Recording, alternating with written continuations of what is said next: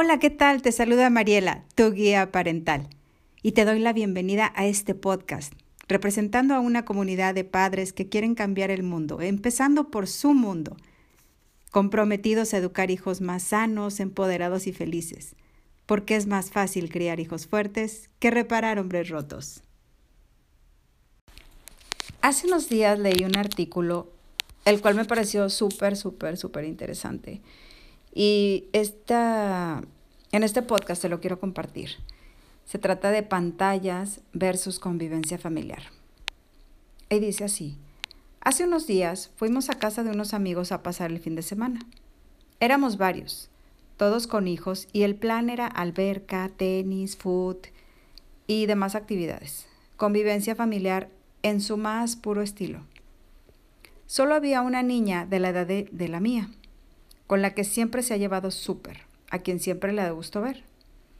Al despertar el sábado por la mañana y preguntar qué tal habían pasado la noche y cuánto habían comadreado, la respuesta fue, de flojera, mamá.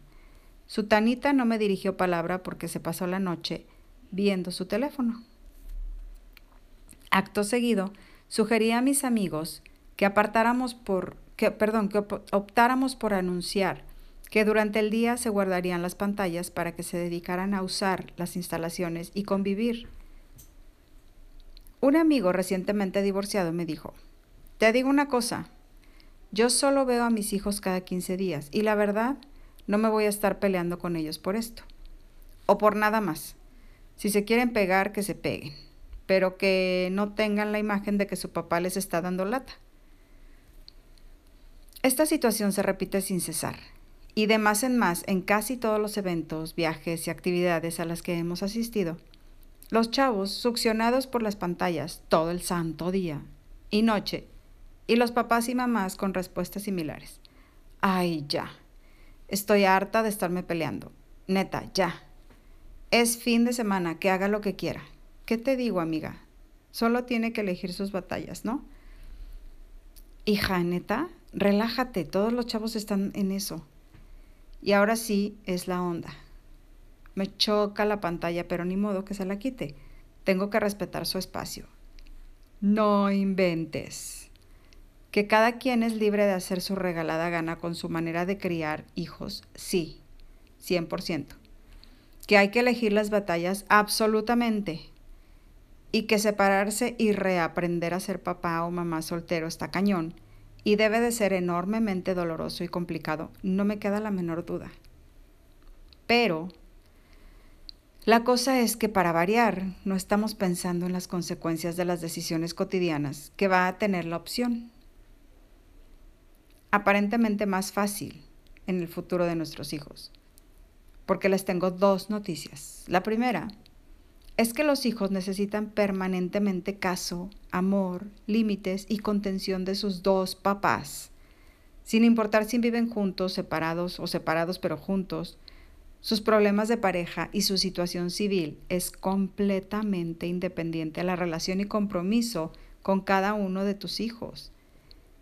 Y su ubicación física geográfica no puede ser de ninguna manera una excusa para hacerse locos o tontos. La segunda, que al elegir dejar que se abandonen a la pantalla, estamos haciéndoles un daño irreversible para el resto de sus vidas. Abandonarse a la pantalla se traduce en dejar de convivir, de moverse, de imaginar, de hablar, de socializar, de reír y saberse relacionar o reflexionar. Estar como zombie frente a un jueguito o scrolleando en Instagram hace que uno se aletargue se ponga violento o se compare con vidas y circunstancias llenas de filtros que nos hacen sentir insatisfechos con nuestra propia vida. Y es uno de los orígenes de la depresión. Además, demasiadas horas pegadas hace que después no sepamos qué hacer sin una pantalla y no sepamos esperar, observar, jugar o simplemente no hacer nada y solo pensar y hacer un poco de introspección me parece gravísimo que la batalla que estamos eligiendo no pelearse a esa. Y gravísimo también que no entendamos que la descripción del puesto incluye hacer todo lo que se tenga que hacer para la salud mental. física y emocional de esas personitas todos los días, mientras seamos el adulto responsable a cargo. Explíquenme, por favor, ¿en qué parte nuestros hijos van a estar mejor si los dejamos hacer su regalada gana? Y lo único que nos importa es que nos vean como sus cuates. No se confundan. Uno puede tener una extraordinaria y muy cercana relación con los hijos y paralelamente ser una figura de autoridad. La persona que pone las reglas, toma las decisiones, define los lineamientos de convivencia y por supuesto del ejemplo, somos nosotros. Lo que tenemos es flojera. Porque sí, pelear contra la pantalla es una guerra permanente, agotadora y por decirlo menos desesperante. Y sí, es un millón de veces más fácil hacerse tonto y no tener que ocuparnos de nuestros hijos por horas, o que hagan lo que les dé la gana y no tengamos que tener diálogos ni negociar nada. Pero eso es lo que queremos.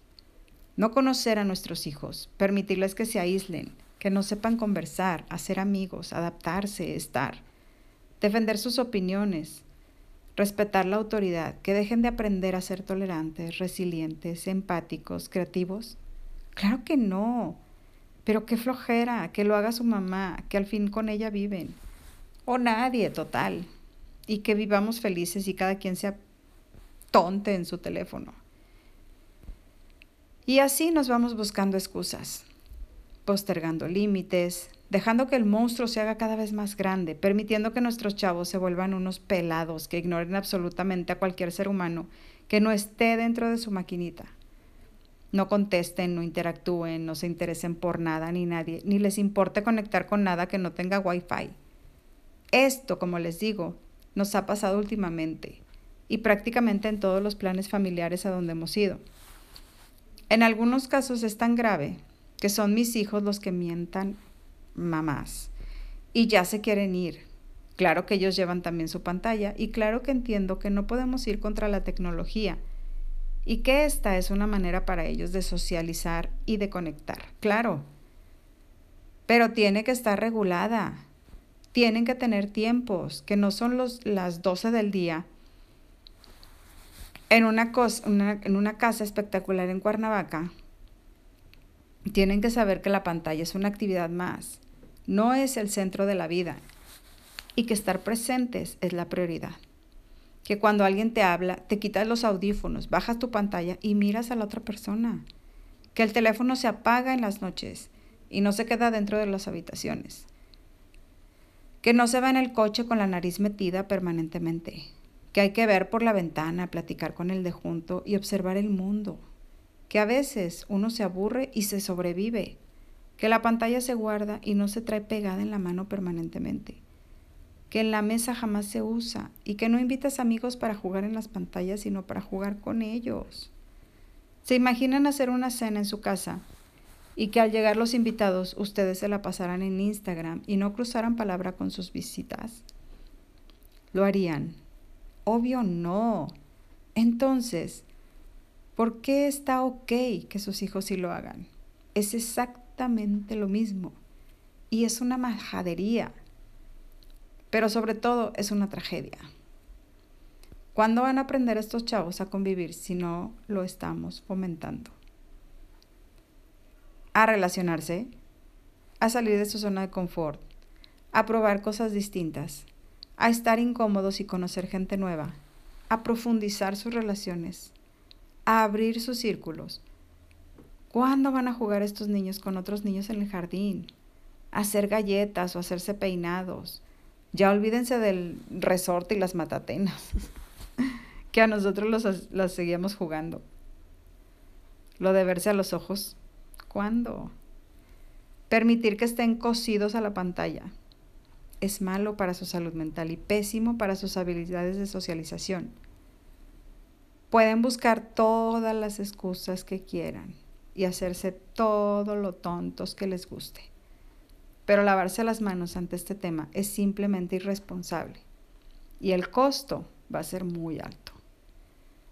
Ya escucharon a su alrededor cuántos chavos están con temas severos, medicados y completamente deprimidos. Ya vieron los índices de suicidio en jóvenes. Ya saben que la Organización Mundial de la Salud pronosticó que la depresión será la primera causa de discapacidad a partir de este año. Esto no es un virus contagioso en el aire. Es una decisión que hemos tomado como padres de familia, de dejar de pelear batallas y ser muy alivianados. Es un error. Y de todas las batallas que representa tener hijos, esta es una que yo no estoy dispuesta a dejar de pelear, incluso si incluye incomodar a mis amigos. ¿Qué vas a hacer tú? Y es cierto, así termina el, el artículo.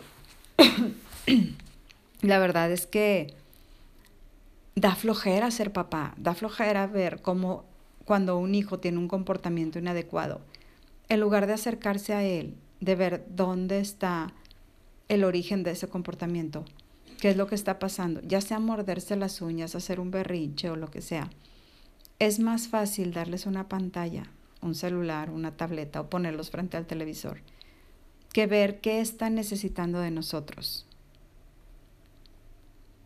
Pero pues la, la, la decisión o la solución está en uno. Así que pues te invito a reflexionarlo y a recordar que de nosotros depende el futuro de estos niños. Te mando un abrazo y te recuerdo que si este podcast te gustó y dejó algo de valor para tu vida, lo compartas con aquellas personas a quien quieres y que te gustaría compartirles esta experiencia, que les pudiera dejar igual algo de valor a su vida. Te mando un abrazo, que tengas un excelente día, tarde o noche, cualquiera que sea el momento que estés viviendo mientras escuchas este podcast. Cuídate mucho. Chao.